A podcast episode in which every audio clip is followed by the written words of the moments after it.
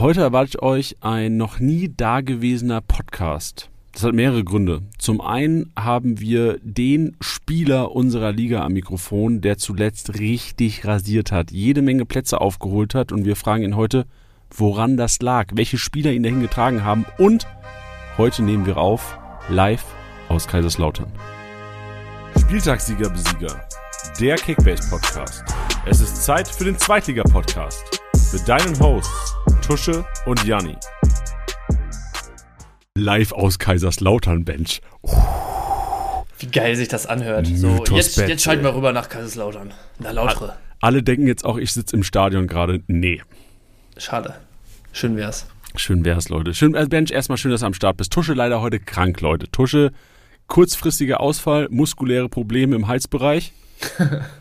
Und ja. deswegen, Ben, schön, dass du ihn vertrittst heute. So kurzfristig. Schön, dass ich auch. mal wieder hier am Start bin. Ich freue mich. Also vor vier, fünf Wochen ähm, wäre es noch eher eine Bürde gewesen, hier ähm, meinen Kopf hinhalten zu müssen für meine Leistungen. Jetzt bin ich da ein bisschen, ähm, ein bisschen zuversichtlicher, dass ich heute gut durchkomme. Es lief gut und Hörer, die letzten Podcasts gehört haben, haben auch immer gehört, ey, ben, Tusche und ich haben uns so ein bisschen aufgeregt, auch Business Puls bekommen, weil Bench hatte die Spieltage gewonnen, die letzten. Du hast Spieltag 14 und 13 gewonnen, richtig? Ja, habe ich tatsächlich. Also jetzt am Wochenende hat es nicht gereicht, aber auch wieder ein Tausender und äh, ja, im Moment läuft es ganz gut tatsächlich. Es läuft echt gut. Ich sehe gerade, du hast 1000, äh, 1031 gemacht, hat gereicht am 13. Du hast 1328 gemacht, oh, 27 Punkte vor Bernie am 14. Spieltag. Jo. Und jetzt am 15. waren es bei dir 1078. Also wirklich, ein Tausender ist ja eigentlich das, was jeder Kickbase-Manager, ich weiß nicht, was dein Approach ist, gerade in Liga 2, also in Liga 1 hat man ja teilweise auch höhere Ambitionen, dadurch, dass die Bayern da teilweise die Punkte reinschallern, aber in Liga 2 ist 1000 schon immer was, was selten passiert eigentlich bei uns. Jetzt an diesem Spieltag fünf Leute bei uns in der Liga 1000 geknackt. Ist ja auch ein Indiz, was, was los war, aber ist 1000 immer so das Ziel, was du auch anstrebst vom Spieltag? Ja, hundertprozentig. Also Tausender in der zweiten Liga nehme ich immer sehr gerne mit. Und Tausender in der zweiten Liga macht man sich auch schon Hoffnung tatsächlich auf den Spieltagssieg. Also hätte ich bis jetzt äh, einen Tausender Schnitt gespielt, dann wäre ich dir und Totti da oben auf jeden Fall auf den Fersen. So ist jetzt noch ein bisschen, ein bisschen Abstand. Aber wie gesagt, also Saisonstart lief äh, miserabel hatten wir ja am Anfang des Jahres schon ein, zweimal, glaube ich, drüber gesprochen mit diesen ganzen Geschichten, ne? Äh, Reis verletzt und Scholau verletzt und sonst was, wo ich das Geld wirklich einfach aus dem Fenster geschmissen habe. Oder beziehungsweise erst dachte, es wäre sehr gut investiert gewesen, wo wir auch äh, hier über Reis und so gesprochen hatten. Ähm, und dann so ein bisschen die, die Striche durch die Rechnung gekriegt habe. Aber ja, die letzten Tage, ähm, wenn ich vielleicht dann einmal ganz kurz äh, dahin gehe, wie es irgendwie dazu gekommen ist. Ah ja, Bench, erzähl doch mal, wie es dazu gekommen ist, bitte. Äh, ich habe einfach äh, tatsächlich versucht, jetzt so ein bisschen an den Teams, die ich bislang dieses Jahr überzeugend fand oder wo ich dachte, ey, da kann es mal richtig knallen, ähm, habe ich einfach dran festgehalten. Ich bin die ganze Zeit mit drei Magdeburgern unterwegs, äh, das auch weiterhin. Ich bin die ganze Zeit natürlich mit so zwei, drei Hamburgern, je nachdem, wie man es so äh, gebacken kriegt, unterwegs. Und ich habe auch tatsächlich die ganze Zeit weiterhin auf Elversberg gesetzt, weil ich auch da finde, die spielen echt einen guten Ball. Und äh, gerade die letzten ein, zwei Spieltage dann hier Doppelpack Schnellbacher und sowas, ähm, hat es natürlich gut funktioniert. Rochelt auch die ganze Zeit durchgezogen, obwohl der halt teilweise um drei, vier Millionen irgendwie gedroppt ist, weil ich dachte, ey, viele Standards, eigentlich immer mal ein paar Abschlüsse, da äh, kann schon mal was gehen. Und jetzt hat sich's ausgezahlt. Ähm, auch halt sowas wie Lasme und so noch weiter durchgezogen, so ein bisschen auf den Trainereffekt oder auf den Effekt jetzt dann letzten Freitag kommen wir gleich zu gehofft. Und es ist aufgegangen. Aber ich muss auch schon sagen, da ist wirklich viel, äh, viel zusammengelaufen die letzten Wochen. Ja, und ich habe auch das Gefühl, wenn ich mir dein Team anschaue, dass du immer sehr, dass deine Spieler sehr gut gegen Lautern punkten zuletzt. Also ich, ich sehe da einen Pichler drin, der uns vor zwei Wochen sehr weh getan hat daheim. Ich sehe da einen Bockhorn drin, der uns am Wochenende sehr wehgetan hat. Also, ja. ich mag dein Team nicht. Ja, ich sag's dir, wie es ist. Also, die letzten Wochen hat sich's auch ausgezahlt, immer gegen Lautern zu spielen. Das ist richtig, das ist richtig, ja, das stimmt, ja. Leute. Lautern ein bisschen das äh, Gräuter führt der Bundesliga von vor zwei Jahren. Jetzt, Bench. Also, ich, hole dich hier einmal die Woche im Podcast rein. Du, du wirst einmal Tusche vertreten und machst recht schlechten Eindruck hier heute. Ja, aber also, wir brauchen ja nicht weiter drüber sprechen, aber die letzten drei, vier Wochen ist es wirklich, also, war es mein Approach, der sich ausgezahlt hat gegen Lautern, nimmst du echt mit. Ja, das, da kann ich auch leider nichts gegen sagen. Ja. Und ich habe ja vorhin gesagt, wir nehmen live aus Kaiserslautern auf. Also live natürlich nur, weil Bench und ich live aufnehmen. Für euch ist natürlich kein Podcast nicht live. Wir haben auch hier keine Zuschauer. Und ich blicke auch leider nicht auf den Betze. Ich blicke auf, also ich sitze in einer ein Quadratmeter Zelle, würde ich sagen, die mit grauem, boah, was ist das? So äh, Schall Schallabdichtung bedeckt ist in einem Coworking Space in Kaiserslautern. Aber dein Ton ist krass dafür. Der Ton ist krass, weil du kannst, also du, ich kann ja schreien, also klar kann das sein, dass Leute das mitbekommen, aber es absorbiert enorm. Ja. Hört man den Unterschied hier heute? Ja, man hört es wirklich. Also ich höre es auf jeden Fall. Ob es dann hinterher im Podcast auch so rüberkommt, weiß ich nicht, aber äh, ich höre es tatsächlich, höre einen Unterschied, ja. Vielleicht sollte ich mir daheim auch so eine kleine Zelle einrichten. Einfach so, ein, so eine Telefonzelle da reinstellen. Ja. Ey, gar nicht so eine dumme Idee. Also so ein Quadratmeter, so ein Quadratmeter kriegst du ja überall mal unter eigentlich in der Eigentlich Bude. schon, ja. Würdest du bei dir auch Punkt. hinbekommen, oder? Ja, habe ich auch gerade drüber nachgedacht. Würde ich hinbekommen, aber also ich würde behaupten, Tonprobleme haben wir eigentlich nicht, ne? Dann ist halt die Nee. Frage, ob es das braucht. Ja, Probleme nicht, aber wenn das jetzt wirklich so viel geiler hier klingt und ich merke auch, ich drehe mich jetzt hier mal so, du kannst ja hier richtig laut werden und es ist, es ist trotzdem nicht laut. So, du hast Nee, das Gefühl, das du, du, ich habe eh das Gefühl, ich schreie hier gerade, aber es hört sich gar nicht so an, als würde ich schreien wahrscheinlich. Ne, es ist gut. Also crispy clean. Mensch, heute müssten wir ASMR-Elemente hier äh, hinzufügen. Warte, Hast du was? Hast du einen Tee am Start, Digi? gib mir eine Sekunde.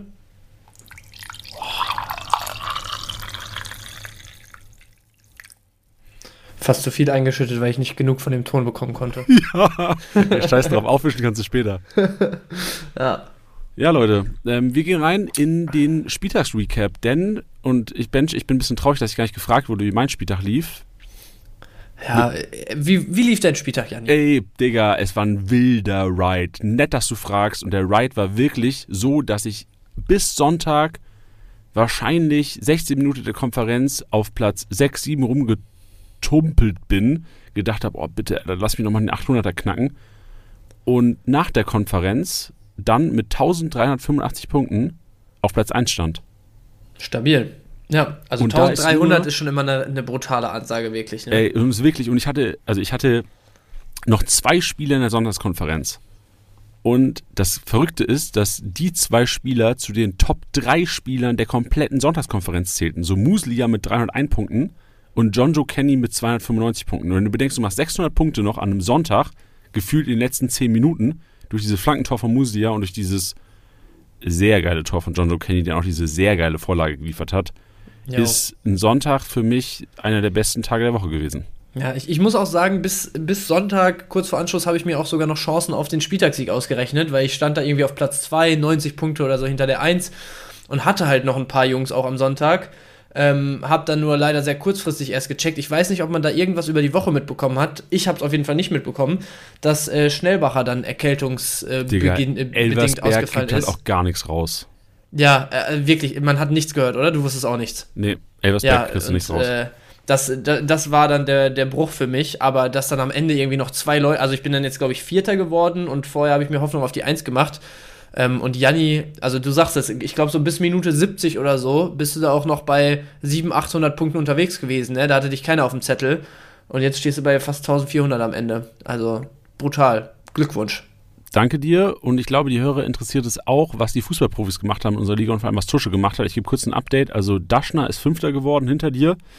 Julian Börner Sechster, Marcel Hartl Siebter. Die haben alle so, oh, Daschner noch mit 1064, guter Spieltag. Bernie 891, Marcel Hartl 852, Tusche damit sieben. Was ist bei Tusche falsch gelaufen? 721. Ah, Scholl ist nicht gespielt. Ja. Da hast du. Letzte Woche, Tusche hat mir noch gesagt, Julian, ist schlimm, wenn du nur deinen äh, Mannschaftserfolg auf Musia ausgelegt hast. Tusche hat seinen Mannschaftserfolg auf Chollis ausgelegt. Ja, aber das Mhm. muss ich sagen, war damals ein kranker Transfer, als er den geholt hat. Ja, heftig. Also auch hätte der gespielt, hätte er wahrscheinlich auch 400 Punkte gemacht gegen Nürnberg. Ja, so wie ja die bei einem gezockt haben. 5-0 äh, höchstwahrscheinlich. Ja, aber sonst, also Matanic hat er gehabt in der Kiste. Hat halt, also der hat drei KSC-Spieler und Jung und Gondorf haben halt relativ übersichtlich gepunktet. So hätte man gegen Rostock auch mehr erwartet. Ich glaube, das hätte Ja. er wahrscheinlich jetzt am Mikro gesagt. Ja, Dann haben wahrscheinlich. wir Phil Neumann mit 716 auf Platz 10, Leert Paccarada 634. Was ist bei Leert Paccarada los? Oh, der hat Terodde wieder. Leert Paccarada ist Terodde-Besitzer. schon. Ja, da könnte was kommen die nächsten Wochen. Boah, war gerade äh, Stimmungscrack. Ja, das war gerade Frosch im Hals. Ich brauche einen Schluck Tee. Ja, Martenia mit 586. Der müsste auch schon in Lautern sein gerade. Aber der hat halt Horn, Digga. Der Horn mit der äh, mit minus 62 Punkten. Janis Horn das hat er aufgestellt. Der, also als das, der hat Eigentor gemacht ne, am Wochenende oder warum hat er so wenig Punkte? Ich habe es tatsächlich, Samstag habe ich nicht die Konferenz gesehen. Ich habe nur abends Magdeburg-Lautern gesehen. Oh, da hast du das richtige Spiel angeguckt wahrscheinlich. Ja, Tatsache. Wie war es denn am Samstagabend? Ähm, also für mich war es eigentlich erwartungsgemäß. Ich glaube, du hast ja auch damit gerechnet, dass Magdeburg da schon das Spiel macht, dass Lautern dann eher versucht, irgendwie über einzelne Aktionen zu kommen. Und so hat sich für mich eigentlich auch dargestellt. Also Magdeburg hat sich schon recht lange auch wieder recht schwer getan. Das war wieder so ein Ding wie das ganze Jahr, was ja deren größtes Problem ist, so letztes Drittel dann wirklich zu klaren Chancen zu kommen, beziehungsweise die zu nutzen. Ähm, und wo dann aber einmal das Ding gefallen ist, dann halt noch die zwei hinterher da in der Schlussphase. Also ich würde behaupten, alles in allem war das ein wirklich ungefährdetes Ding für Magdeburg. Hatten wir gar keine Chance. Also für alle Hörer, ähm, ich habe das Spiel nicht gesehen können. Also, also gar, ja gar keine Chance, will ich nicht sagen. So, äh, Boyd ist ja auch, ich sag mal, dafür bekannt, dass er ähm, sehr zielstrebig Richtung Tor ist, sich viele Abschlüsse nimmt, wenn sie sich irgendwie anbieten. Und der hatte schon auch noch ein, zwei andere. Ähm, aber am Ende des Tages, also war schon ganz, ganz klares Übergewicht bei Magdeburg. Ich kann gerade mal gucken, ob ich ganz fix hier Oh wow, es waren sogar am Ende 19 zu 14 Schüsse für Lautern. Würde ich jetzt aber mal behaupten, äh, zwingend war das nicht unbedingt von Lautern in den größten Teilen des Spiels. So, liebe Hörer, hoffe, wir haben jetzt hier ein perfektes Beispiel dafür, dass eigene Kickbase-Spieler einen Manager blenden können, wenn man auch in einem Podcast sitzt, weil anscheinend war es ja nicht so, dass Magdeburg so drückend überlegen war. Ja, nee, also 58% Ballbesitz zu 42 sehe ich hier gerade, aber Abschlüsse dann sogar mehr für Lautern. Also ähm, ich gucke mal kurz, während du vielleicht kurz weitermachst, ob ich äh, irgendwie so Expected Goals Werte mal finde, weil das würde mich jetzt sehr interessieren. Nee, das suche ich jetzt ähm, auch. Also wir haben Magdeburg 59% Ballbesitz, Schüsse hat Lautern 5 mehr, Ecken hat Magdeburg 4 mehr, Großchancen, also die, die Wertigkeit der Abschlüsse, vier Großchancen bei Magdeburg, eine bei Lautern, wird wahrscheinlich schon für einen Expected Goal Wert von wahrscheinlich 2,5 oder sowas sprechen. Ja, Moment, ich habe jetzt also ich sofort. Hab, ich habe ja auch die, die Highlights im Nachhinein nochmal. 2,5 zu 1,5. Was hast du? 2,5 zu 1,5 Expected Goals ja. für Magdeburg. Und also ich habe ja auch die Tore, also die Highlights habe ich mir natürlich angeguckt und ähm, ich, also klar, Elva, also zu Recht meiner Meinung nach auch, geht klar. Und ähm, dieses eine Tor von Herbert Bockhorn, Pusherts, Diggi, aufwachen. So, wenn Puschers nicht schläft, fällt das Ding nicht. Also es, ich, ich habe so das Gefühl gehabt, auch wenn Magdeburg wahrscheinlich dann verdient gewonnen hat, vielleicht ein bisschen zu hoch 4-1, wenn ich jetzt die Statistiken sehe, dass es auch hätte anders laufen können, weil Magdeburg ja die letzten Monate gegen jeden Gegner eigentlich spielerisch immer überlegen war. So, das ist Magdeburg, das ist typisch, so, das war völlig zu erwarten. Aber ähm, die Statistiken sind dann vielleicht nicht so eindeutig, aber vielleicht will ich es mir einfach nur schön reden und bin in der nicht wahrhaben wollen Phase. Ja, aber, aber, du hast schon recht. Also so eindeutig, wie ich es jetzt wahrgenommen habe, war es dann tatsächlich auch nicht. Ja, aber äh, bist du hochgegangen bei Bockhorn Tor? So, Bockhorn war dein Spieler? Ja, natürlich. Also selbstverständlich habe ich das gefeiert. Also äh, das sind natürlich, also die Magdeburger sind natürlich auch immer die, an die ich mich hängen muss dann am Spieltag. Ne? Also wenn die nicht liefern, dann äh, sieht es erstmal schon mal nicht gut aus. Ja, das glaube ich. Für alle Leute, die sich fragen, ja, nee, was machst du denn? Wie, wie kannst du denn an einem Samstag 2030 nicht Lauternspiel geguckt haben? Ich habe es im Erstliga-Podcast gestern schon gesagt. Die einzigen Live-Fußballminuten, die ich am Wochenende gesehen habe, waren die letzten 30 Minuten von ähm, Mainz 05 gegen Freiburg und die ersten 45 Minuten von Leverkusen gegen Dortmund. Und ich war tatsächlich, das Schlimme war, das kann ich vielleicht kurz gegen Samstag erzählen, weil es auch Zweitliga relevant ist. Es war, es war familiäre Verpflichtungen gehabt am Samstag. Und Samstagabend waren wir dann bowlen. Und das Verrückte war, dass diese Bowlinghalle im Keller eines Vereinsheims lag. Geil. Und Digga, glaubst du, dass der Empfang? Nee. Aber das war heißt, das Bowling oder Kegeln? Nee, war Bowling. Das war wahrscheinlich eine ehemalige Krass. Kegelbahn, die abgegradet wurde. Also es sah von außen so aus wie eine Kegelbahn, aber da bist du runtergekommen, weil wir eine Bowlingbahn. Aber ich hatte quasi während dem kompletten Lautern-Spiel keinen Empfang. Digga. Ja, und hart. ich habe wieder gemerkt, wie wichtig mir dieser Verein ist.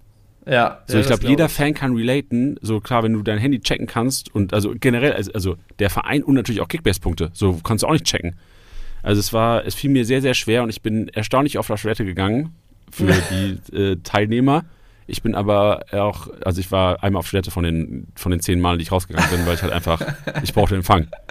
Harter Samstagabend auf jeden Fall. Ja, es war echt harter Samstagabend. Ich habe mich, es war schlimm. Ich, ich, ich freue mich auch heute Abend, deswegen bin ich auch in Lautern äh, wegen DFB-Pokalspiel, dass man ähm, wieder Fußball gucken kann und nicht irgendwie alle zehn Minuten mal auf Toilette muss. Ja, in seinen Bowlingpausen. Glaube ich. Da, da drücke ich dir auch die Daumen, dass du, dass du für den versäumten Samstagabend heute einen, schönen Abend erleben darfst. Das ja. ist, äh, schön wieder auf jeden Fall. Also generell, ich glaube, wir haben es ausverkauft heute Abend und wird bestimmt Spaß machen. Wird aber arschkalt, ja. ey. Das stimmt wohl. Gut, so, ich würde sagen. Spieltag. Ja, 15. Spieltag. Was, was äh, wollen wir kurz jetzt schon ansprechen? Was nehmen wir für gleich? Ich will raus? einmal St. Pauli HSV ansprechen krank. Und nur die Verrücktheit dieses Spiels. Also generell, ja. die, also die, nach den ersten, ich glaube, es ist relativ früh gefallen, die Kisten, ne? nach den ersten 20 Minuten dachte man, das könnte eine komplette Eskalation geben. Ich gucke mal Minute 18 und 27. 27 war dieses verrückteste Eigentor wahrscheinlich der Saison. Gibt es verrückte Eigentor, die du gesehen hast jemals? Nee, ich glaube, also es ist mindestens Top 3. Ja, vor allem wie er auch ohne Rücksicht auf Verlust. Also klar, Ramos. Das Ding da reinbolzt, ne? Ja, ja, ja, also Ramos, klar, auch ein scheiß Rückpass, Platz auch holprig, ja, aber dieses Risiko, was er eingeht, so für ja. ihn ist es ja, der will den Ball 60 Meter, so gefühlt macht er das, um den Gegenangriff direkt einzuleiten, um nicht um das Ding zu klären. Ja, ja, ja. Also war, war schon mit viel Risiko, aber ist ja auch was, wofür Fernandes sonst oder was eine seiner großen Qualitäten ist, auch schwierige Situationen fußballerisch Klar. zu lösen. So deswegen ähm, ja, gehst du das Risiko dann in der Szene ein? Ob, ob das sein muss, wenn du siehst, dass der Platz aussieht wie eine Buckelpiste, ähm, ja, steht nochmal auf einem anderen Blatt Papier, aber am Ende des Tages für alle außer die HSV-Fans äh, ein Moment gewesen, der den Freitagabend auf jeden Fall ähm, more entertaining gemacht hat ja. und von daher nehmen wir das und, und, vor allem auch lange Jahre noch daran erinnert wird, bestimmt. Also ich glaube, ja, das safe. wird, wenn du in zehn Jahren an Daniel Heuer Fernandes denkst, wirst bestimmt auch ein Teil davon sein. Ich hoffe nicht, dass es so Loris Karius mäßig sein wird, aber dass du in zehn Jahren bis vielleicht denkst, oh ja, krass, okay, der hat HSV vielleicht mal zum Aufstieg gehalten, aber vielleicht auch, oh, der weiß noch, das Derby damals, das Eigentor, kann ja vielleicht drüber lachen. Und was mir ja. auch aufgefallen ist, diese Eckball-Variante, die St. Pauli immer wieder spielt, geht immer jo. wieder auf. Ich check's nicht. Das ja. haben die schon, gefühlt haben die fünf Kisten schon so gemacht.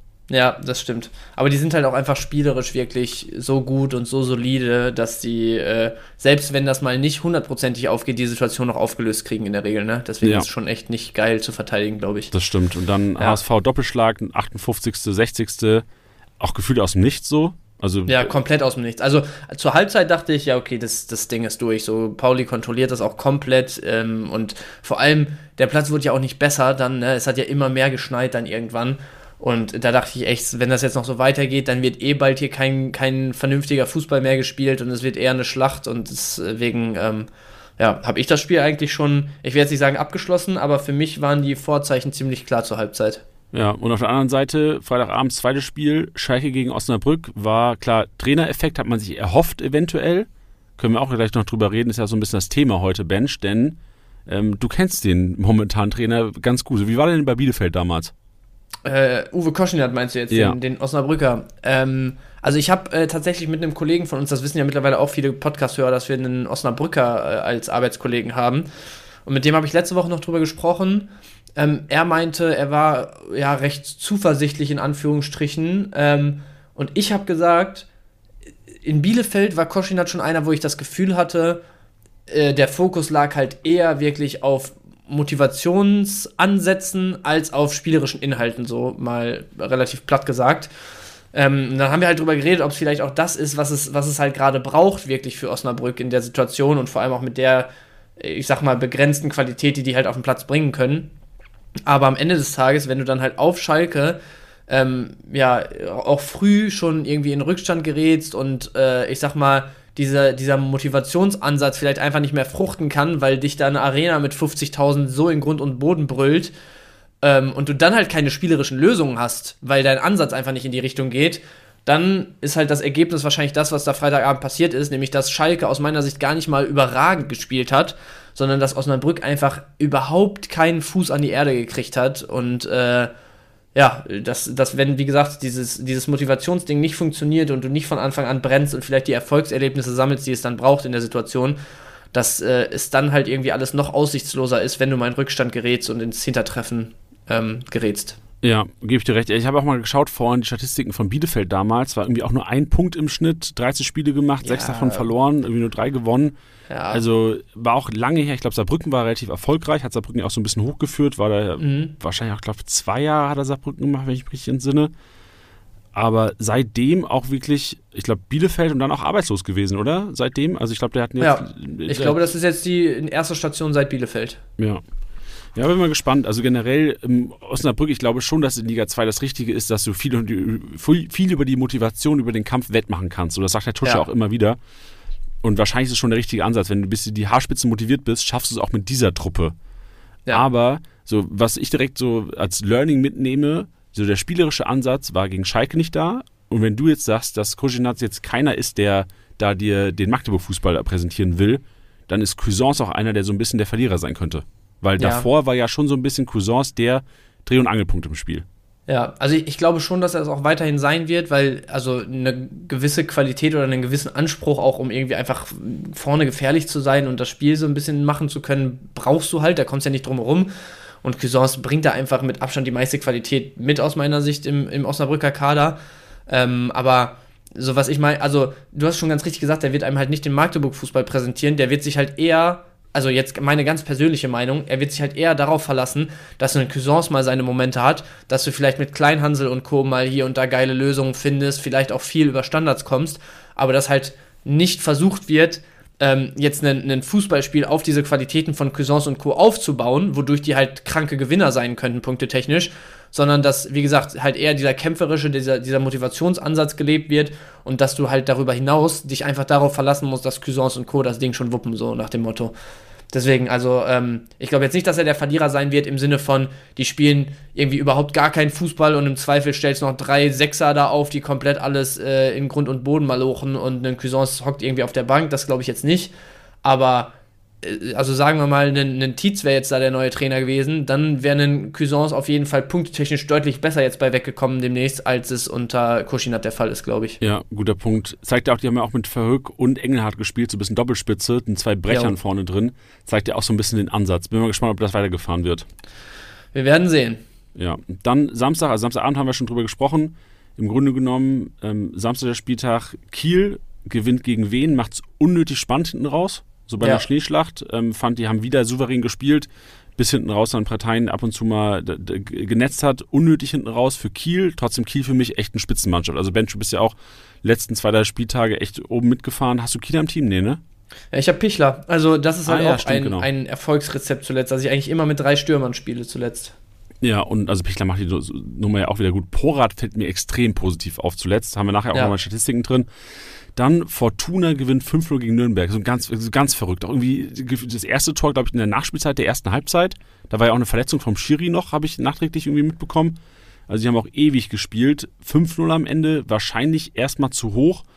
Trotzdem hat Düsseldorf das Spiel dominiert. Also 63% Ballbesitz, nur vier Schüsse zugelassen, ein, ein Schuss auf, die Gegner, auf diese eigene Tor zugelassen. Also defensiv enorm stabil und Nürnberg. Also ich bin echt gespannt, was sie heute machen werden. Vielleicht wird es auch ein paar Wechsel geben für den DFB-Pokal. Aber offensiv untypisch ungefährlich. Ja, also wie gesagt, ich habe die Konferenz nicht gesehen, auch nur gelesen und Highlights gesehen hinterher. Ähm, ja, war, war eine klare Kiste, glaube ich. Können wir nicht großartig mehr noch zu sagen. Ne? Ja, ich fand bei den Highlights erstaunlich die also für mich waren viele Gegentore Einstellungssache. Wenn ich sehe, wie Marquez ja. gegen Vermeid zum Kopfball hingeht, wenn ich sehe, wie Jannis Horn, der hat übrigens kein Eigentor gemacht, der hat wahrscheinlich entweder Elbe verschuldet oder Fehler vor Gegentor bekommen für seine Minuspunkte, ähm, wie der teilweise in Zweikämpfe gegangen wird in der Defensive, wie ein Jamra gar nicht erst zum Gegenspieler hingeht. Also für mich ist es, das ist teilweise Einstellung bei Nürnberg und ich bin gespannt, weil, also bei Lautern war ja auch teilweise Einstellungsprobleme. Ich bin echt gespannt, wie das heute Abend ausgeht, das Ding.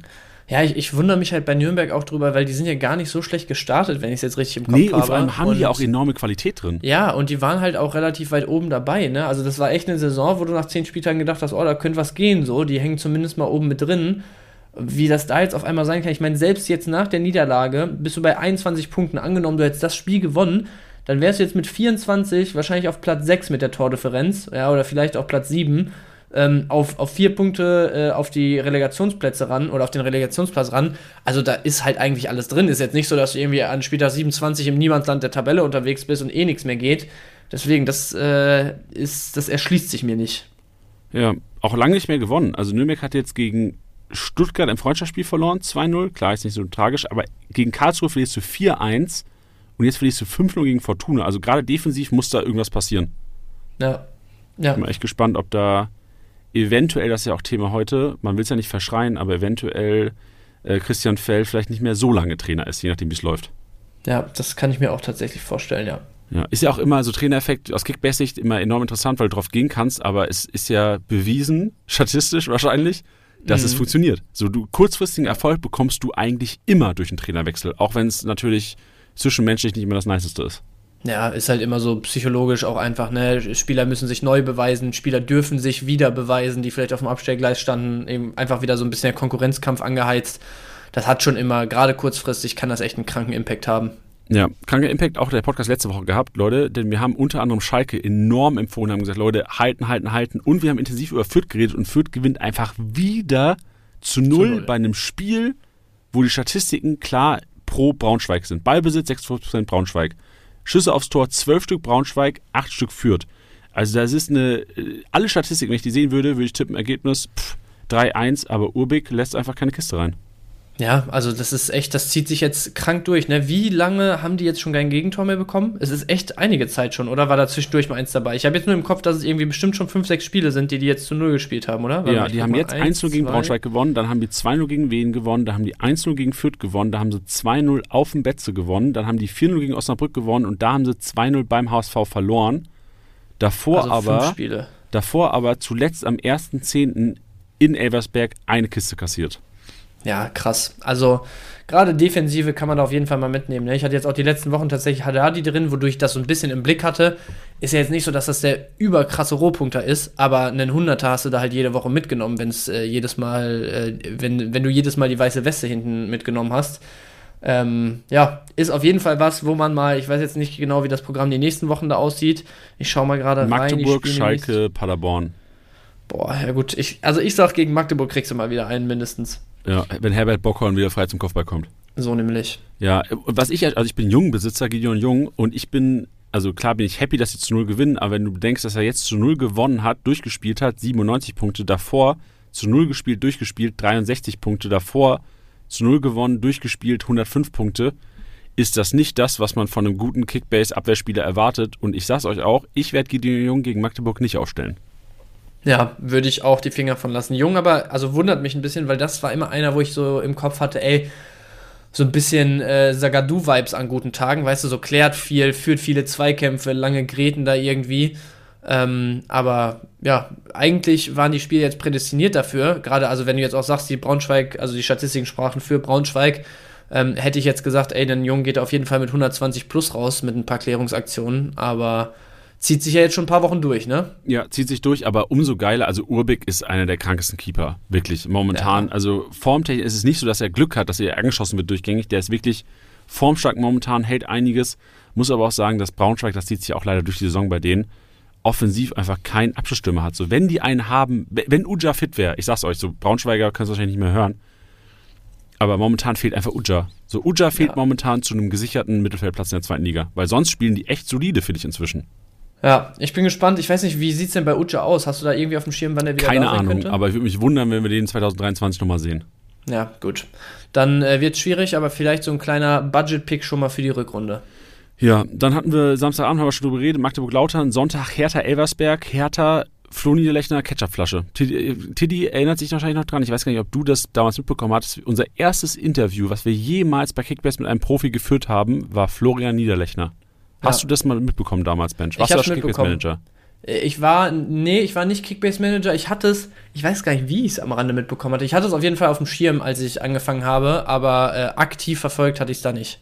Und das war damals, ich glaube, es war, wir haben tatsächlich damals einen Videopodcast gemacht, soweit ich mich entsinne. Also das war, seitdem haben wir keinen Videopodcast mehr gemacht, weil das so wild war, weil dir im Grunde genommen, also ja, so viel, ich brauche es jetzt nicht argumentieren, es war ein Videopodcast und da hat er gesagt, ey, bei mir ist es oftmals so, dass wenn es läuft, läuft es richtig, wie bei so einer Ketchupflasche.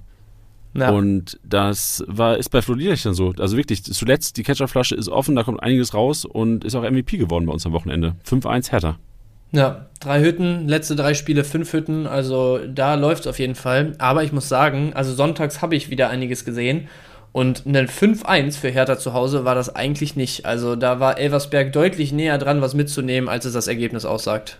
Ja, man sieht, ich weiß nicht, wie viele von den Hörern draußen die Sofascore-App ähm, benutzen. Ich benutze die, nutze die ganz gerne, weil du da realtaktische Aufstellung hast und du siehst auch immer, es gibt so eine Übersicht, die heißt Attack Momentum. Also du siehst quasi, in welchen Phasen des Spiels welcher Verein nah dran war, eine Kiste zu erzielen. Und dann ist es im Grunde genommen so ein Graph, der dann ausschlägt, wenn es offensiv wieder gefährlich wurde bei der Mannschaft.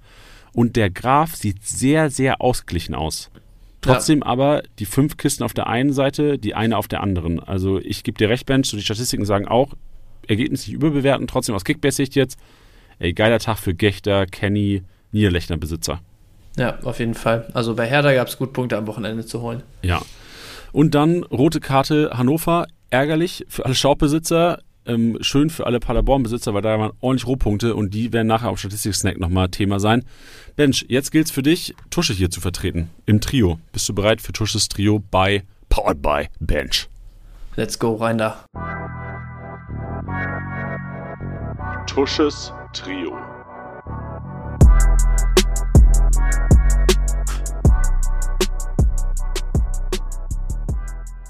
So, und angekommen in äh, Tusches Trio bei Bench heute, ähm, fangen wir tatsächlich am Freitagabend beim HSV gegen Pauli an. Ähm, so vom Spielverlauf hätte das jetzt eigentlich gar nicht so unbedingt hergegeben, dass man hier ähm, HSV-Spieler groß, äh, groß raced, aber trotzdem äh, ist mir ein Spieler sehr positiv aufgefallen. Direkt Comeback in der Startelf aus der Verletzung raus, äh, Ignaz van der Bremt war für mich wieder ein krasser Aktivposten und in dem Spiel, wo du ja wirklich wahrscheinlich so spielerisches Niveau, ähm, absolut Peak zweite Liga auf dem Platz hattest mit den 22 Leuten, ist mir wirklich wieder aufgefallen, dass Van der Bremt eigentlich einfach zu gut für diese Liga ist. Also der löst alles komplett souverän, ähm, der ist zweikampfstark, der ist gut am Ball, der hat eine gute Entscheidungsfindung, der ist einfach zu gut für diese Liga und ist auf jeden Fall auch jemand, wo ich sage, ey, also wenn ihr irgendwie die Gelegenheit habt, den müsst ihr einpacken. Das ist wahrscheinlich auch für die komplette Rückrunde, selbst wenn ihr resettet, jemand, den holt ihr einmal, gebt ihn nie wieder ab, der spielt euch, wenn er fit bleibt, einen 120er Schnitt und dann ist gut. Deswegen Ignaz van der Bremt wurde dann, glaube ich, nach 65, 70 Minuten runtergenommen jetzt nach, dem, nach der Verletzung. Ähm, für mich äh, eine absolute Maschine wieder gewesen. Ja, ey, und ich frage direkt mal, Mensch, was glaubst du, welchen Verein wird Van der Bremt spielen, sollte der HSV nicht aufsteigen nächstes Jahr? Ich glaube, der ist ja ausgeliehen, glaube ich, aus Salzburg, wenn ich ah, mich jetzt äh, nicht vertue.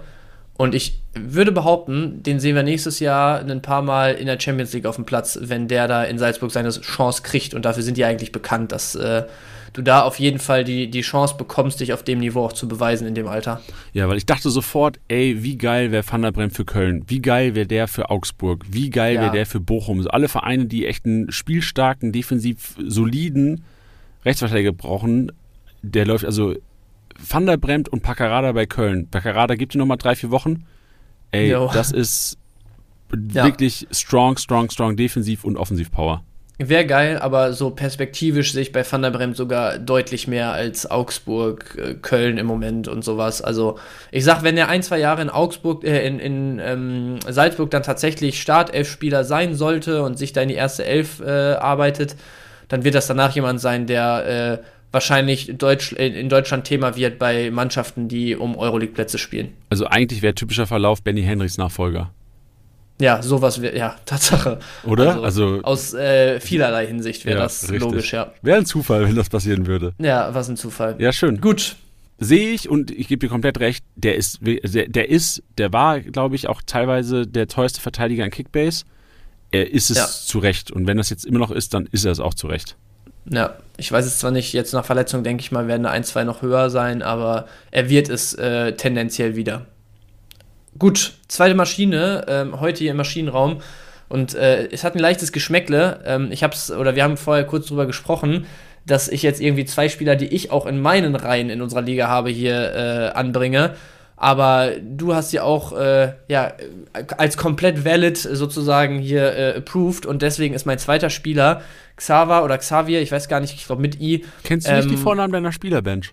Äh, ja, die wollen wir jetzt mit Vornamen hier anfangen. Oh, nee, bitte nicht, Alter. Ganz, ganz, ganz schlimm, ganz schlimm. So. Eigentor geschossen gerade. Ja, also ähm, Amaechi auf jeden Fall, meine zweite Maschine. Ähm, ich war nicht ganz so sicher, ob er am Wochenende spielt tatsächlich. Ähm, letzte Woche fand ich ihn jetzt in Ordnung, hat natürlich da auch ein bisschen von Ausfällen und so weiter ähm, profitiert. Diese Woche fand ich ihn aber wirklich sehr engagiert, ähm, hat gute Rohpunkte auch gesammelt. Ich glaube, am Ende ist er jetzt bei gut 100 auf jeden Fall auch ohne Torbeteiligung gelandet. Ähm, und ist vor allem hier im Maschinenraum, weil ich da sagen möchte, für 500 noch was 1000, die der aktuell kostet, könnt ihr mit dem nichts falsch machen. Also ich gehe schon davon aus, dass ein Artig wieder fit sein wird. Der muss ja dann auch muskulär angeschlagen runter. Ähm, aber ein Cheka ist, glaube ich, noch nicht ready. Ein Ito und Co. sind im Moment scheinbar hinter Amaichi, ähm, was, was die Aufstellungs, äh, ja, ähm, Aufstellungstendenzen von, vom Trainer angeht. Und deswegen würde ich Amechi auch erstmal für die letzten zwei Spiele jetzt weiterhin in der Startelf sehen und da macht ihr natürlich gar nichts falsch, ne? Deswegen Amechi für mich zweite Maschine, vor allem auch perspektivisch dann nochmal für die nächsten zwei Wochen. Ja, gebe ich dir völlig recht. Kannst du momentan wenig falsch machen, vor allem bei Magdeburg halt, selbst wenn sie nicht performen, trotzdem ganz gut Rohpunkten. Yes. Gut, dann haben wir den auch recht fix hier abgehandelt und gehen zu Nummer 3 und nach diesem 4-0 am, am Freitagabend, auch mit der ganzen Vorgeschichte, was den Brief äh, der Mannschaft an die Fans und sowas anging, muss natürlich auch ein Schalker hier im Maschinenraum irgendwie stattfinden. Und wer würde da besser passen als ein Simon Terodde, der jetzt nach einem Kurzeinsatz nur in drei Spielen, glaube ich, äh, wieder in die Startelf beordert wird, direkt knipst, auch wenn es nur ein Elfer war, ja, aber ich glaube, das ist einfach ein Spieler so, wenn du jetzt, also dieses 4-0 jetzt am Freitag zu Hause vor den eigenen Fans, da ist so ein Terodde, der da mal wieder gestartet ist, wahrscheinlich der perfekte Spieler, der es wirklich jetzt versteht, auch dann in der Folge so ein Momentum so ein bisschen zu erschaffen, zu kreieren, aufrecht zu erhalten und so ein bisschen die Truppe auch mitzureißen. Deswegen, ähm, bei, auch bei Terodde würde ich behaupten, könnten wir äh, perspektivisch auf jeden Fall hier eine Maschine für die letzten zwei Wochen der Hinrunde noch mit reinnehmen. Ja, es ist immer wieder erstaunlich, wie ein Spiel, ein Freitagabend, einmal 90 Minuten, zwei Eigentore vom Gegner auf einmal die komplette Stimmung eines Vereins umkippen können. Weil momentan ja. Aufbruchstimmung wieder auf Schalke, alle sind happy. Wie schnell ja. geht das bitte? Es, also es ist Wahnsinn, aber ich meine, dafür ist ja auch so, Schalke, Köln, Dortmund, solche Vereine sind ja wirklich bekannt dafür, dass äh, es da sehr, sehr schnell in beide Richtungen stimmungstechnisch geht. Deswegen, ähm, ja, ist es jetzt nicht unbedingt überraschend, finde ich, bei Schalke, aber es ist trotzdem was, was einem jetzt sagen sollte als Manager, ey, Schalker, wenn ihr die gehalten habt, alles richtig gemacht. Wenn ihr, sie, wenn ihr noch welche auf dem Markt habt, weil davor die Wochen fleißig verkauft wurde, dann würde ich jetzt auf jeden Fall mal einen Terodde, auf jeden Fall mal einen Tobias Moore, auf jeden Fall mal einen Kaminski und Co. Ähm, mitnehmen, wenn ich die Gelegenheit habe, weil ich glaube, ähm, Stichwort Ketchupflasche, da könnte noch ein bisschen was kommen jetzt. Ja, da wird richtig viel. Da ist nicht irgendwie auch ein. Ah, nee, äh, beim HSV ist hier der Senfhersteller am Start, ne? Weiß ich nicht, wen du meinst jetzt, ehrlich gesagt. Hier, wie heißt denn der Kühne? Der, der ist doch beim HSV am Start. Ach so, ja, ja, Tatsache. Ja, das ist HSV. Was ist denn bei Schalke, dieser, dieser, der, der mit den grauen Haaren? Der ist auch, macht auch irgendwas Tönnies? mit Soßen. Ja, äh, Fisch macht der, ne? Nee, Fleisch. Der Fleisch. hat einen riesen Fleischereikonzern oder wie auch immer man das nennt. Hier um die Ecke sogar, in Reda Wiedenbrück. Ah, in Reda Wiedenbrück. Wo sonst? Liebe Grüße nach Reda Wiedenbrück. Ja, aber der, also da hatte ich auch nur letztens gelesen, der hat sich ja eigentlich so ein bisschen zurückgezogen gehabt und so. Da gab es ja auch irgendwie ich, ich will jetzt nicht keine Falschinfos hier verbreiten, aber ich meine, da war auch so Aufsichtsrat, äh, Meinungsverschiedenheiten vor allem Thema, weswegen da irgendwann so ein bisschen auseinandergegangen wurde. Aber ich meine jetzt gelesen zu haben, dass er Schalke nochmal in Aussicht gestellt hat, da äh, finanziell nochmal einen kleinen Schubser zu geben. Ähm, ja, keine Ahnung, was daraus jetzt wird. Da aber ich auch, glaube, ja, sorry. Ich glaube, sein Plan, also wenn ich das richtig interpretiere, jetzt was ich gelesen hatte und richtig im Kopf habe, ähm, war auch irgendwie ähm, an die Bedingung geknüpft, dass da in den Entscheidungspositionen recht weit oben im, im Verein und Aufsichtsrat, ähm, dass da komplett einmal umgekrempelt wird im Winter. Deswegen also sehr gespannt, was da jetzt passiert. Gab es nicht sogar bei Tönnies so Skandal wegen irgendwelchen Keimen und sowas? Ja, wegen, ja, ja. Die, die hatten doch auch richtig zu, zu kämpfen, ne? Ja, kann sogar sein, dass das auch einen Einfluss darauf hatte, dass er sich zurückgezogen hatte. Bin ich mir jetzt gar nicht mehr sicher. Ja. Aber da gab es was sehr Großes, ja. Schlimm. So ist es. Das war ein interessantes Trio. Mensch, danke dir. Wir werden nachher auf jeden Fall nochmal auf die Schalker ein bisschen detaillierter auch eingehen. Im Einkaufswagen sind auch einige drin. Wir gehen jetzt aber erstmal Statistik snacken. Yam, yam. Statistik snack.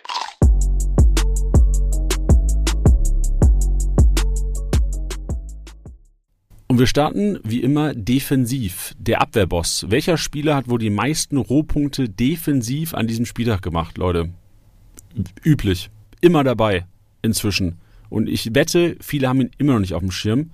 Anga Wien Wiesbaden. Leute, der ist die letzten Wochen, habt den Namen sicherlich, also ich tippe mal in der medialen Berichterstattung draußen in der Welt nicht so oft gesehen, aber hier im Podcast hört ihr diesen Namen schon wieder. Anga, 16 Aktionen, 91 Punkte, defensiv Wien Wiesbaden, generell Wien Wiesbaden. Auch wenn sie jetzt wieder 3-2 verloren haben, trotzdem gut gekämpft hinten raus und trotzdem solide Punkte drin gehabt. Also Anga, einer davon, 16 Aktionen, 91 Punkte vor Maximilian Rohr. Leute, wer hat Podcast gehört letzte Woche?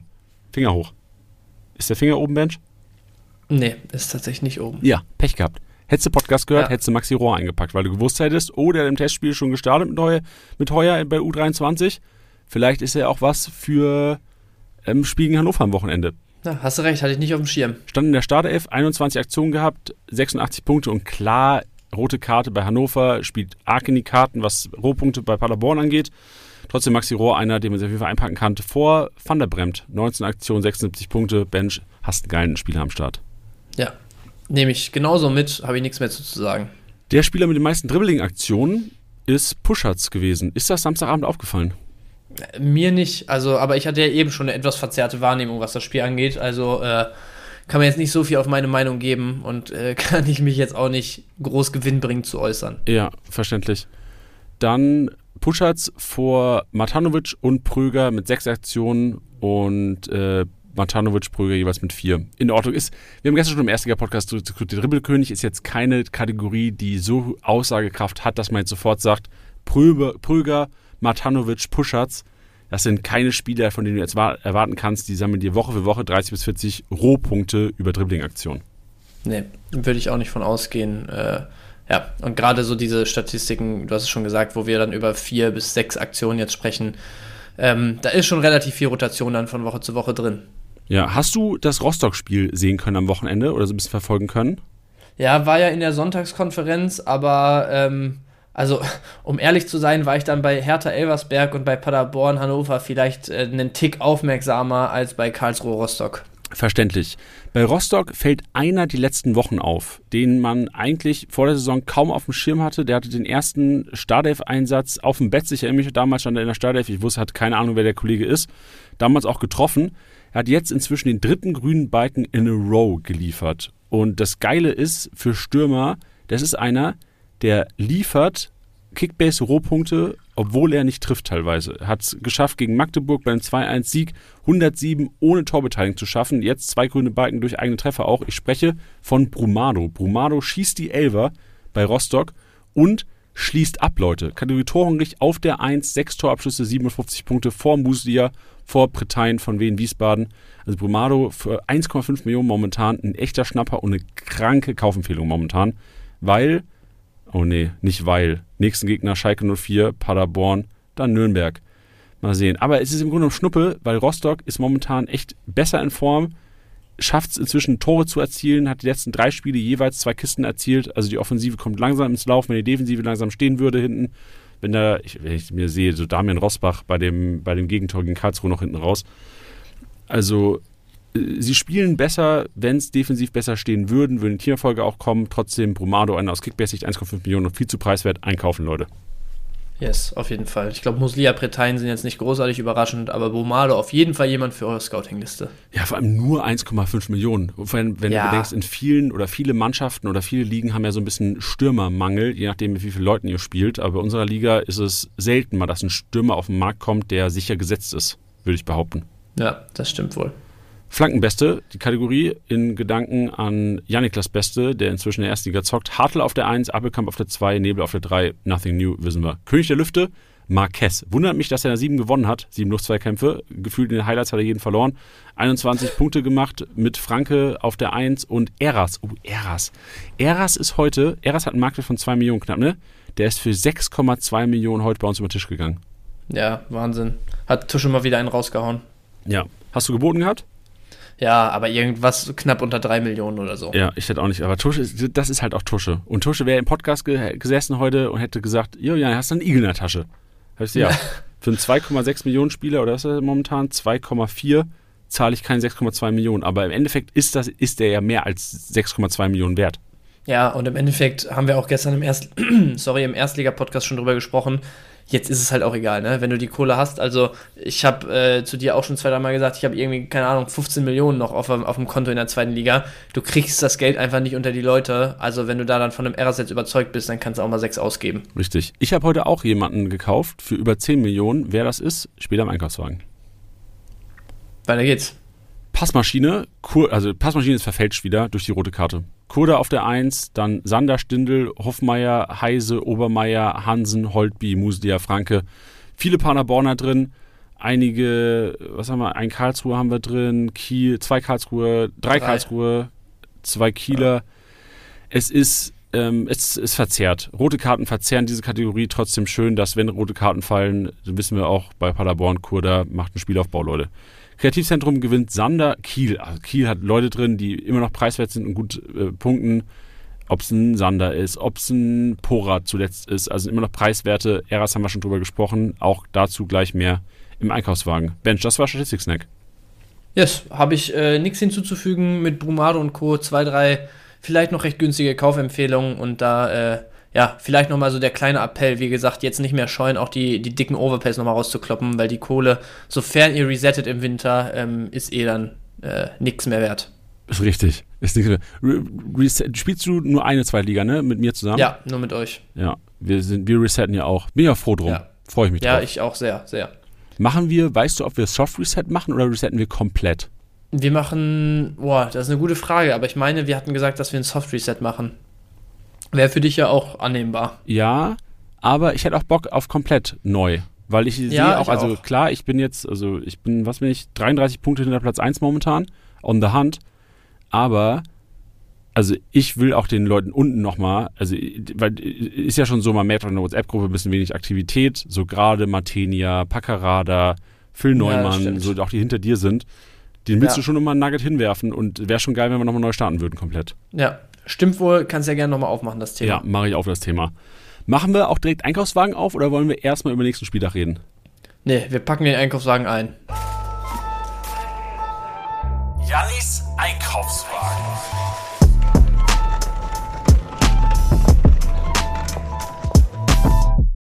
Wir packen den Einkaufswagen ein. Das ist eine äh, ne beste, eine ne schöne Formulierung, Bench. Ja, weiß ich auch nicht, was da gerade mit mir ja, passiert Wir haben ist. auch viel Podcast wir, wir, gemacht. Wir packen uns äh, den Wocheneinkauf in den Einkaufswagen ja. ein. Kennst du dieses so. Meme, wo, das ist so ein Meme, da sagt man so, ey, ähm, die Side Effects von zu viel im Gym sein. Und da sieht man, wie so ein Dude mit dem Einkaufswagen, den aber so in der Hand hält, als, äh, als Korb quasi durch den Supermarkt geht. Kennst du das? Nein, kenne ich nicht, nee, aber das, dazu hätte es gepasst, ja. Ja, genau. Wohl. So gehen wir heute durch den Einkaufswagen, durch den Supermarkt mit unserem Einkaufswagen in der Hand. Wir tragen den und packen ein mein 10 Millionen Overpay. Ragnar Ache, Leute, es ist Zeit. Gestern PK Gramotzes vorgestellt, vom, äh, nicht vorgestellt, sondern seine erste PK, wo es halt über das DFB-Pokalspiel heute Abend ging und es ging auch um Ragnar Ache und um Andi Lute. Leute, es könnte sein, dass Andi Luther heute wieder in der Kiste steht. Es könnte wieder einen Keeperwechsel geben bei Lautern. Ich sage euch ehrlich, ich würde es inzwischen ganz gut finden, weil Kral auch leicht verunsichert ist momentan und Lute wird da ein bisschen mehr Sicherheit reinbringen. Bricht auf der einen Seite vielleicht Kral, aber ähm, für den kurzfristigen Erfolg des Vereins besser. Deswegen Lute Kaufempfehlung. Ache Kaufempfehlung könnte Minute heute bekommen, könnte am Wochenende auch ganz schnell wieder in der Startelf stehen, je nachdem, wie es heute läuft. Ameshi haben wir drin, haben wir schon drüber gesprochen. Castagnon aufgrund von Schulerverletzung, Kaufempfehlung. Vermei, weil er einfach. Ist es Vermei oder Vermei, Bench? Weißt du Ich glaube, Vermei heißt es. Vermei. Aber ich bin mir nicht sicher. Ähm, Porat haben wir drin, Siguin, also generell Schalker. Wir haben ja vorhin schon gesagt, alles, was Schalke Startelf momentan ist, musst du einpacken, ob es Terodde ist. Weil es könnte einfach sein, dass Schalke, die die Qualität ja durchaus haben, durchstarten. Ja. Für wie wahrscheinlich hältst du das jetzt am Wochenende im Spiel ähm, gegen Rostock auswärts? Wie schätzt du es ein? Ich sag, Schalke macht das. Schalke also, gewinnt gegen Rostock. Ich, ich, ja. weil ich finde, ich glaube, das ist eine Falle. Nee, ich glaube nicht, das ist eine Falle. Ich glaube, da, da hast du jetzt wirklich auch durch einen deutlichen Heimsieg, durch äh, Big Points im Abschiedskampf gegen direkten Konkurrenten und so. Also da ist Schalke wirklich so einer der Vereine, wo ich sage, da, da ist, da steckt wirklich was dahinter, wenn man dann über so einen Momentum-Switch redet. Und deswegen glaube ich, Schalke macht das 2-1 knapp hinten raus in, in Rostock. Also ich bin gespannt und aus Kickbase-Sicht, klar, muss die Leute einpacken. So Moore 1,6 Millionen, Siguin 1,9 ja. Millionen, Merkin 5,1 Dauerpunkte. Du hast äh, einen Kalasch mit 2,9, Kaminski, der trifft 5,1. Die sind alle preiswert, die musst du jetzt holen aus Kickbase-Sicht. So stimme ich dir komplett zu. Ich glaube aber nicht, dass Schalke gewinnt in Rostock. Ich glaube eher sogar, dass Rostock Schalke besiegt am Wochenende, so wie die zocken zuletzt offensiv. Na, schauen wir mal. Sprecht ihr nächste Woche dann hier Sprechen wieder wir, drüber. kannst du auch reinkommen. Mal sehen, wir, wir gucken mal nächste Woche. Äh, Brumado habe ich schon angesprochen. Bretagne, ich finde generell, du hast halt einen Stürmermangel, deswegen Brumado, Bretagne nicht hoch genug anzusetzen. Und über Louis Holtby will ich mal was sagen. Louis Holtby ist ein Spieler, mit dem ich, glaube ich, es gibt keinen Spieler, mit dem ich momentan glücklicher bin, als mit Louis Holtby. Louis Holtby ja. sammelt grüne Balken en masse und ist, hat gefühlt noch Pech, meiner Meinung nach. So, wenn ich mir die Highlights anschaue vom Wiesbaden-Spiel, der gibt halt den vorletzten Pass. Dann ist das die Torvorlage, wo der Stürmer halt nicht die Kiste reinmacht. So gefühlt ist da noch so ein bisschen Potenzial da und ich will euch nur ans Herz legen, sollte Louis Holtby auf dem Markt sein, Taschen auf, Igel raus, rauf auf den. Ja, auf jeden Fall.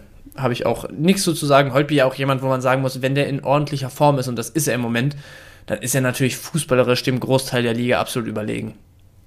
Das stimmt, ne? Hat man so ein bisschen aus dem, aus dem Blick auch verloren, dass der fußballerisch wirklich so gut ist. Also ich ja. hab's auf jeden Fall.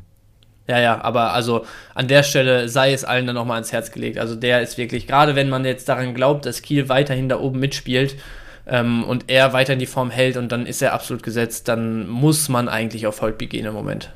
Ja, und jetzt ist ja so, dass wahrscheinlich der bekannteste Fußballspieler, mh, hm, das ist falsch gesagt, die bekannteste Person in Relation zu anderen anderen Zweitliga-Profis sehr wahrscheinlich nah vor ihrem Debüt steht. Leute ja, da draußen. So kann man sagen, glaube ich. Wie bitte? So kann man sagen, glaube ich. Oder? So checken Leute da draußen jetzt, wer gemeint ist? Ja, Leute, die so im Social Media Bereich äh, viel unterwegs sind, kann ich mir schon vorstellen. Die, die klassischen einfach nur Fußballfans eher nicht. Ja, ich, ich will gerade mal gucken, so wie viele Follower der Kollege hat. Weißt du das auswendig? Nee. Aber ein paar Millionen, glaube ich. Ich habe hier leider ganz schlechten Empfang drin. Ah, jetzt habe ich es hier. Zwei, zwei Millionen hat er. Der hat glatt zwei Krank. Millionen. Welcher Fußballspieler in Deutschland noch zwei Millionen? Wer ist so, was hat ein Hummels, was glaubst du? Ein Hummels wird sogar mehr ah, ja, 4,9. Okay, ich brauche jetzt einen Fußballspieler ja. mit zwei Millionen. Wer hat noch zwei so Millionen? Brandt könnte so in die Richtung gehen, glaube ich. 1,1 sogar nur. Reus. Ja, Reus hat vielleicht zwei Millionen, oder? Reus hat mehr. Reus 15 hat mehr. Mio hat Marco Reus. Der macht doch gar nichts auf Instagram. Ja, aber also keine Ahnung. Aber da, warte mal, 2 Millionen. Goretzka hat 2,4 zum Beispiel. Ja, das ist auch ein guter Vergleich. Okay, jetzt Quiz. Welcher Spieler hat noch, also welcher Fußballspieler hat wohl die gleiche Relevanz wie Leon Goretzka in Liga 2? Richtig, keiner. Aber es wird einen geben ab diesem Wochenende Bench und der spielt eventuell sogar Samstag auf dem Betze. Ja, stimmt. Sehr interessant. Und ist auch aus meiner Sicht wirklich jetzt einfach so, äh, wenn man seine, seine Skills und sein, sein, sein Werkzeugkoffer sich anguckt, ist das jemand, der richtig Spaß machen kann, auf jeden Fall. Ja, also wir sprechen über Nada Jindawi, Leute. Zwei Millionen Follower und ähm, das ist so ein bisschen, also ich bin immer noch ein bisschen kritisch, weil ich weiß nicht, wie viel Marketing dahinter steckt, dass du den Kollegen in die S2-Liga steckst. Oder ist er fußballerisch wirklich so stark und sollte einer sein? Weil, Leute, er wird zeitnah auch Kickbass hinzugefügt.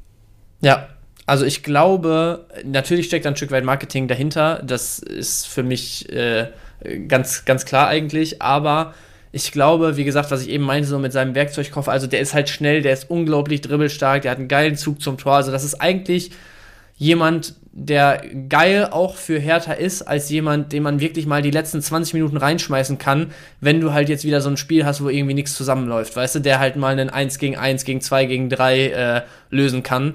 Deswegen, ich glaube, klar, ein Stück weit Marketing, ich glaube aber schon, dass er die Qualitäten hat, ähm, wenn es wirklich gut für ihn läuft und äh, die Zahnräder ineinander greifen, die da dann halt auch als, als äh, Newcomer in der Liga dann mal greifen müssen. Ähm, wenn das soweit gegeben ist, dann kann der, glaube ich, echt ein Faktor sein. Puh, bin gespannt. Also er wird sehr wahrscheinlich als 52k-Spieler reinkommen. Ist ja, das korrekt? Denke ich auch. Ja. Ist er vielleicht sogar schon drin? Nee, ist noch nicht drin, ne? Zum jetzigen Zeitpunkt. Nee, er wird äh, höchstwahrscheinlich heute Abend hinzugefügt. Oh, oh, oh. Leute, wisst ihr Bescheid. Also wird, könnte auch einer sein, also selten ist ja so, wenn 52k-Spieler reingestellt wird in die App und gar keine Spielzeit bekommt, äh, steigt er normalerweise nicht. Könnt, bei Jindawi könnte schon sein, dass er einen Hype bekommt, einfach wegen dem Namen, weil er es ist. Ja, das ist durchaus möglich, aber also ich würde, glaube ich, wenn ihr jetzt noch Minuten bei dem seht in der Hinrunde, dann würde ich ihn einpacken. Ansonsten hilft einem das jetzt halt zwei Spieltage vor Schluss auch nicht mehr, wenn du bei dem jetzt ein paar hundert K Gewinn machst, die du dann vielleicht vor dem letzten Spieltag nochmal auscashst. Also für eine Personalie, wenn es dann komplett gut läuft für euch, die dann vielleicht auch noch gerade auf dem Markt ist und die ja am Wochenende nochmal geil punktet, kann es Sinn machen. Aber nur des Marktwertes wegen, ihn jetzt nochmal mitzunehmen, weiß ich nicht. Ja, gebe ich dir recht, Mensch. Schön, das war der Einkaufswagen. Packt ihn euch ein, wenn ihr ihn für 250k bekommt, weil Worst Case, er, er steigt nicht, verkauft ihn wieder. Best Case, wovon ich ausgehe, so einen leichten Push wird er bekommen und dann macht er damit vielleicht 500, 600, 700k und ja. seid auch happy. Bench, ich würde gerne als Abschlussspiel den Spieler tippen mit dir. Okay, machen wir. Ganz stupide, ganz Kicker, ganz äh, Sportschau-Style. Okay. Einfach so, dass die Leute ein Gefühl bekommen, weil also ich, ich, es gibt ja auch sicherlich Hörer, die nicht so tief in der zweiten Liga drin sind. Einfach, dass man, wenn man den Podcast hört und nur vielleicht den hört, weil man seine Championship-Aufstellung basteln will und die 100, äh, die 10k gewinnen will am Ende der Saison, dann sollten wir dem gleich noch ein bisschen Gefühl geben für den nächsten Spieltag. Und wir beginnen am Freitag. Wien Wiesbaden gegen Braunschweig. Dein Tipp? Boah, das wird für mich ein 2-1 Heimsieg. Es wird ein 2-0 Heimsieg. Okay. Wer soll bei Braunschweig ein Tor machen? Wer soll bei Braunschweig ein Tor machen? Äh, bei Braunschweig, wir treffen Anton Donkor. Oh, Digga, hör mir auf, Alter. Dann äh, Hannover gegen Karlsruhe ist für mich ein 4-3. Wow, wow. Hannover, Karlsruhe ist für mich ein 2-2. Fürth gegen Magdeburg. Das ist für mich ein 2-2. Das ist für mich ein 1 zu 3. Bisschen mit, mit, äh, Mit Amaeshi. Brille vielleicht. Ja, mit deinem V- Vornamen, Fragezeichen. Ja, genau. 1 zu 3. Lautern gegen Hertha. Boah, krankes Spiel. Ähm, ist für mich ein 1-1. Ich sag 1-0 Nachspielzeit. Oha. Weil Gramotzes wird jetzt defensiv mauern. Ja, deswegen denke ich auch so. Also einer wird schon durchrutschen. Lautern auch immer für eine Bude eigentlich gut, gerade dann zu Hause 1-1. Klassisches 1-1. HSV Paderborn.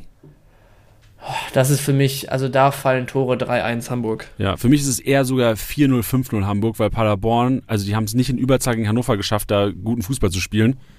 Ähm, ist für mich ein Team, was momentan echt mit zu den formschwächsten zählt der Liga, obwohl sie viel Ja. besser kicken könnten.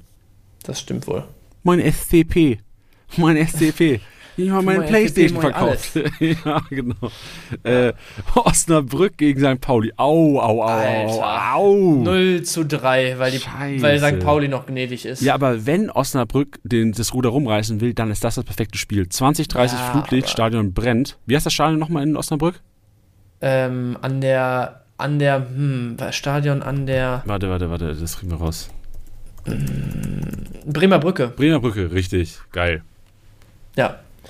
Ja, wird Pauli machen 3-0. Ja, ich glaube auch. Ich sage ich sag aber eher, es wird so ein Kampf und ein 2-0-Sieg. Auch zu 0 Wenn, wenn Wetter und Platz gut sind, 0-3. Wenn äh, Platz Huckelpiste und es schneit, dann wird es ein 1-2. Ja. Aber ich glaube, es schneit nicht mehr am Wochenende. Jetzt, ab morgen wird es wieder wärmer.